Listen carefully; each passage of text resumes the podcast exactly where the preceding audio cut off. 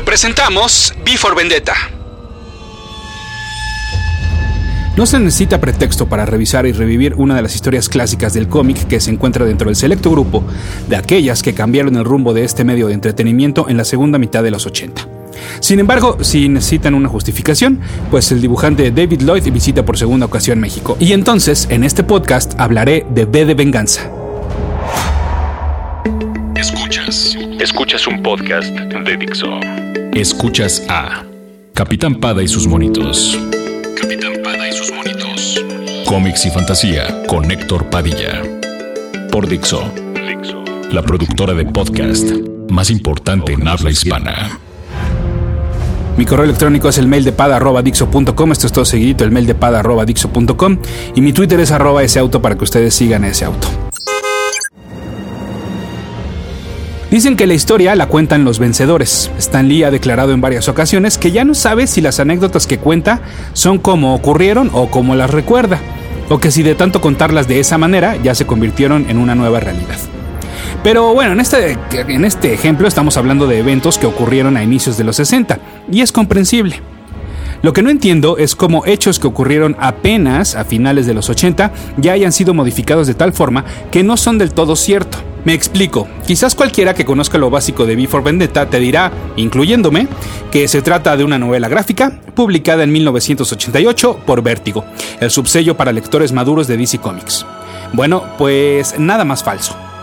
Before Vendetta, con Alan Moore en el guion y el mencionado David Lloyd en el dibujo, comienza su publicación dentro de la revista Warrior del Reino Unido. Los episodios se publicaron en blanco y negro entre 1982 y 1985. Cuando se canceló la publicación, fue en efecto en 1988 que encontró un nuevo hogar en DC Comics, quien primero reimprimió lo ya publicado, pero a color, y luego terminó la historia completa. Vertigo se fundó en 1993 y el primer cómic en salir bajo este sello y sellado con el logotipo fue Death the High Cost of Living, a pesar de que desde unos años antes DC Comics ya estaba publicando historietas con contenido diferente a su universo superheroico. Entonces, bueno, si todo lo que conocíamos está mal, ¿de dónde viene toda la confusión? Bueno, de que en efecto, la versión publicada más popular de Before Vendetta es en formato, y resalto, en formato de novela gráfica, y esta sí bajo el sello de Vértigo. La recopilación más popular contiene la historia completa, que ahí sí se acerca más al concepto, y repito, concepto de novela gráfica, al ser una historia que comienza y termina ahí. Cuenta también con una introducción por parte de Lloyd y otra por Moore, dos historias extras y un texto que también escribió Alan Moore durante la realización y publicación de la corrida original de B de Venganza. Esta recopilación no ha dejado de imprimirse y la más reciente que tenemos incluye la famosa máscara de B, nuestro personaje principal. Good evening, London.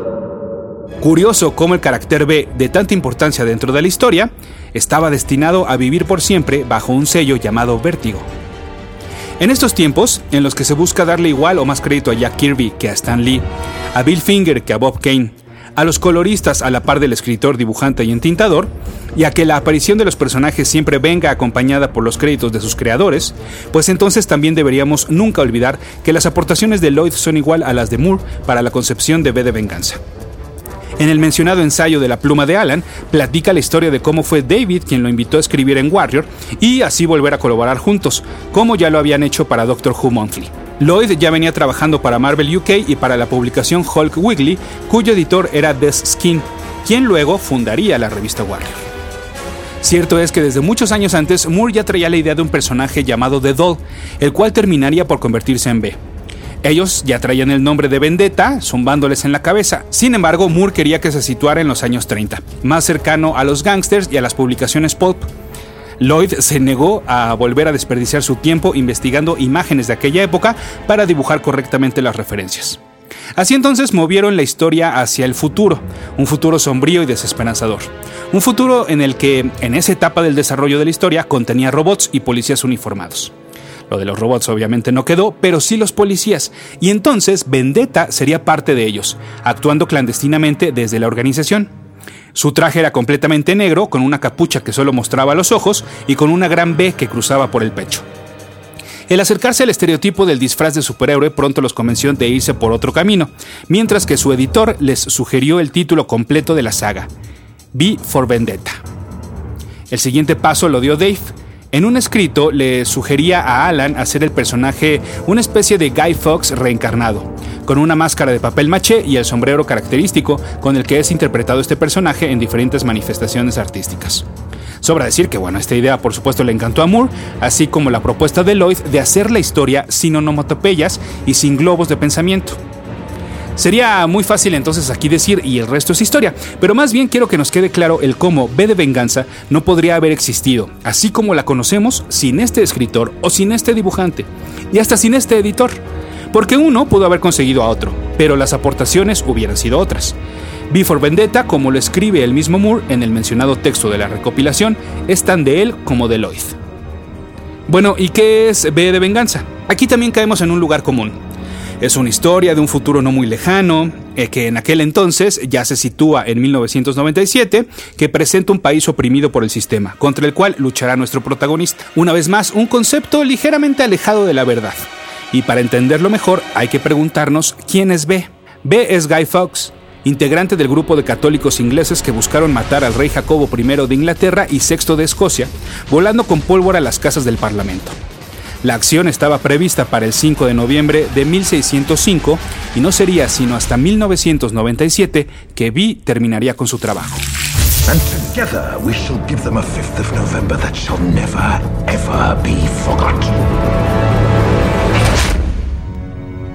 Vi me recuerda a Batman, un justiciero enmascarado, con cierta agilidad física para correr por las azoteas, esconderse en los callejones y destreza en el manejo de armas y explosivos. Pero también me recuerda al Joker, usando, solo al principio de la historia, eso sí, algunos trucos de fantasía, como una mano falsa que explota. B es Night Raven, personaje previamente dibujado por Lloyd.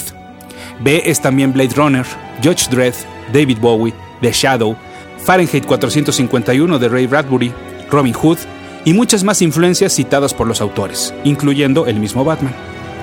Pero para mí vi también Superman, aquel Superman que en sus primeras historias no luchaba contra seres morados que se alimentaban de energía para detener la destrucción de una ciudad, sino que luchaba contra empresarios corruptos y hombres farsantes, siempre a favor del pueblo y hasta, en caso de ser necesario, actuaba como rescatista de mineros. Vi, el personaje tiene tres etapas. En la primera, si voy a seguir con las comparaciones, es eh, más cercana a un Punisher. V, como el nombre de su historia lo indica, busca venganza antes que nada. Venganza ante aquellos que lo encarcelaron, que lo torturaron, que experimentaron con él, que provocaron de manera directa o indirecta que sus padres dejaran de existir. Para ello, irá eliminando uno a uno a los responsables. Responsables que, claro, forman parte de un sistema que, irónicamente, están divididos como si fueran un cuerpo humano, como por ejemplo tenemos a los Fingermen, que actúan de policías, o The Voice of Fate, un locutor que se encarga de propagar los mensajes e ideología de ese sistema corrupto. Y aquí entramos a la etapa 2. En esta venganza procurará que lo que le pasó a él no le pase a nadie más. Nuevamente nos recuerda Batman. Pero Vi lo hará de dos maneras. Se infiltrará en el sistema para destruirlo desde adentro, de manera literal, y claro, se convertirá no en un antihéroe, sino en un terrorista. Para entonces, tercera etapa, inspirar al pueblo a rebelarse. Y entonces, si es posible, dejar un legado. Que el hombre y la máscara dejen de ser uno y estos se conviertan en una idea, sin tiempo, sin nombre y sin un solitario representante.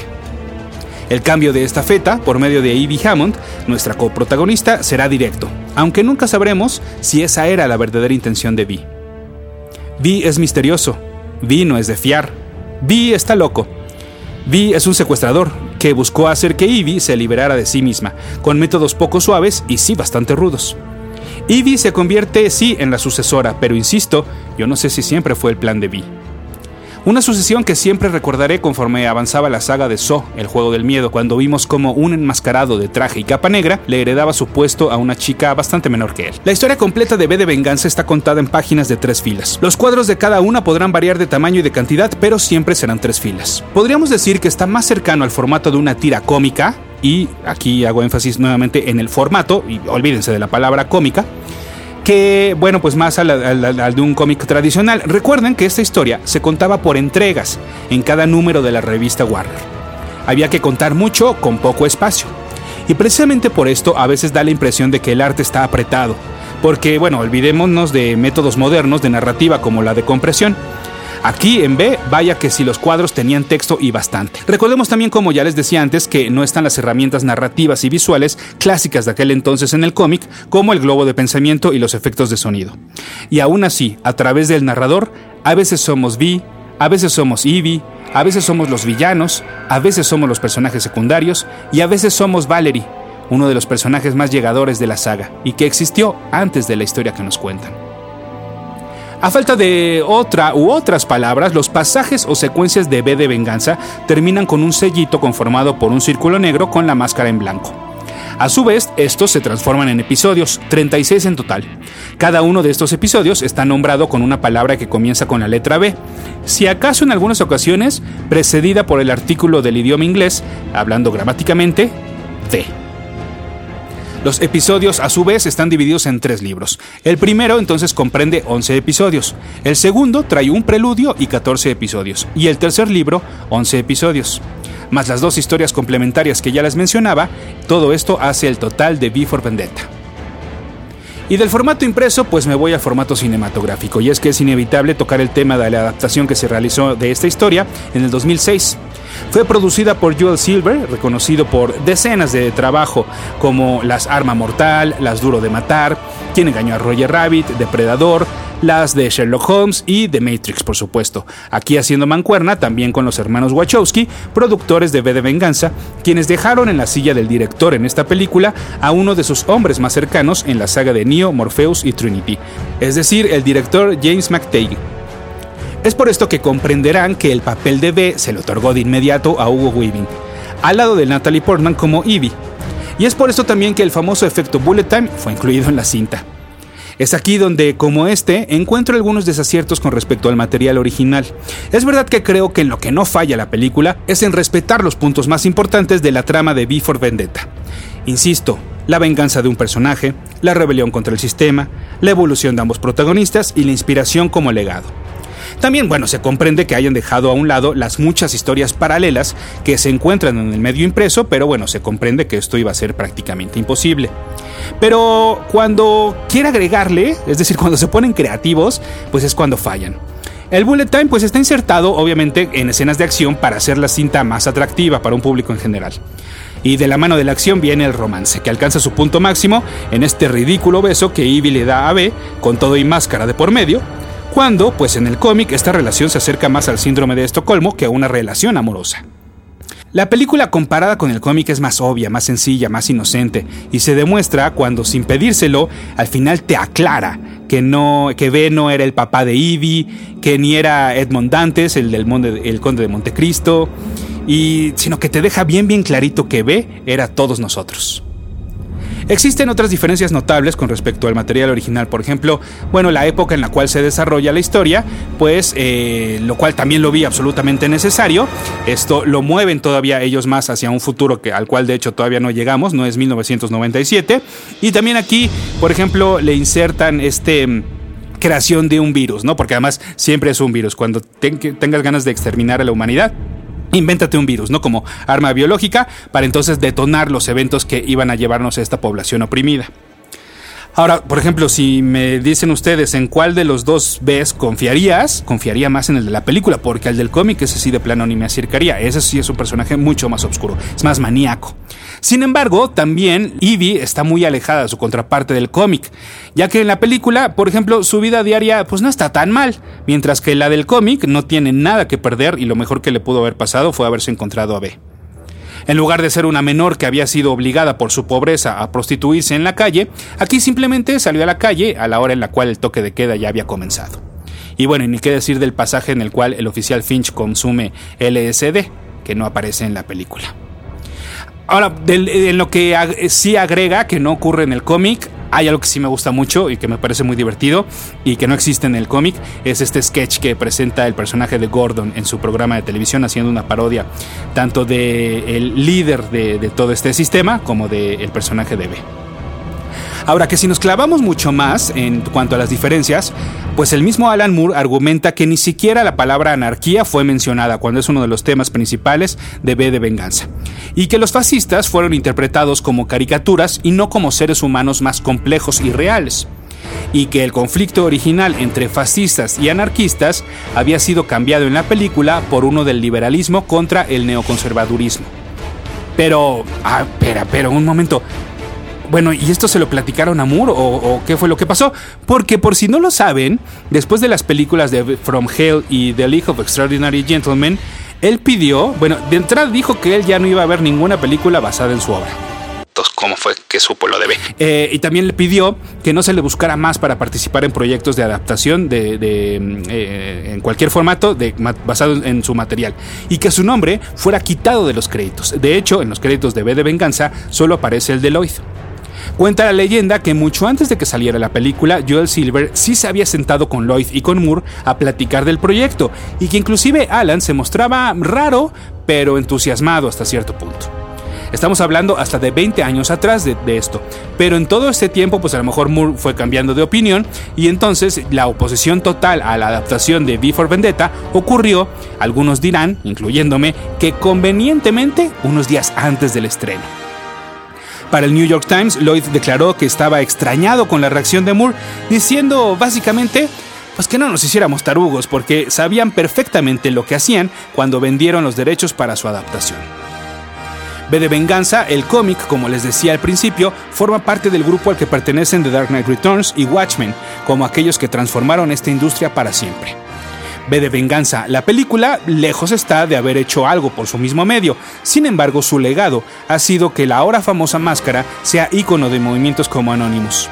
Y la toman de la película y no del cómic, pues bueno, primero que nada porque obviamente el alcance de la, de la película es mucho mayor que la del cómic y porque se quedan con esta parte en la cual una legión de ciudadanos la usa, usa esta máscara para avanzar marchando contra las autoridades, cada uno con su mascarita. Me pregunto cuántos de los que la han portado en videos e imágenes de manera clandestina conocen, pues insisto, primero que nada, que representa una venganza personal y luego una postura contra el sistema. ¿Cuánta gente no ha llegado a una tienda de disfraces y preguntan por la máscara de Anonymous y no pues ya de perdida por la de de venganza, ¿no? Y ya sería mucho pedirles que la pidieran por la máscara de B o la máscara de Guy Fawkes. ¿Y cuántos, escudados detrás del rostro blanco y bigotón, pues no son más que meros charlatanes, detrás de una muy delgada línea de aquellos que son francas parodias? Saludos, mundo. Somos Anonymous. En esta ocasión nos dirigimos a todo el pueblo de México para protestar contra esa máquina de mentiras y manipulación llamada Televisa. Televisa, no conforme con desinformar y mentirles a los mexicanos diariamente a través de sus pseudonoticieros, nos insulta ahora a todos matando al personaje de Fernando Agustín en la telenovela de las nueve y haciéndonos creer que don Rogelio era su verdadero padre. Es por ello que Anonymous ha decidido exigir la denuncia del equipo de escritores de Amor en la Hacienda, y el regreso de Fernando Agustín como su protagonista. Si esto no se cumple, Anonymous tomará medidas para... ¡José Carlos, a comer! Estoy grabando, mamá. No tengo tiempo para frivolidades como comer, cuando nuestro país se está desmoronando. José Carlos, ¿tienes tres para bajar a comer? No te estoy preguntando. B de Venganza es el resultado de la inconformidad de Alan Moore ante el gobierno de Margaret Thatcher y que lo hizo considerar seriamente dejar su natal Inglaterra. B de venganza, dice David Lloyd, es para aquellos que no le apagan al noticiero. B de venganza es la obra a la cual le dedicamos este, el podcast 155, que en números romanos es el CLD.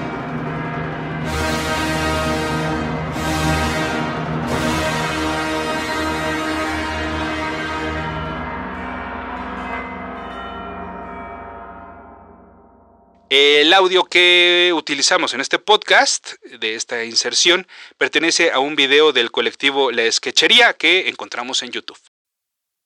Dixo presentó Capitán Pada y sus monitos.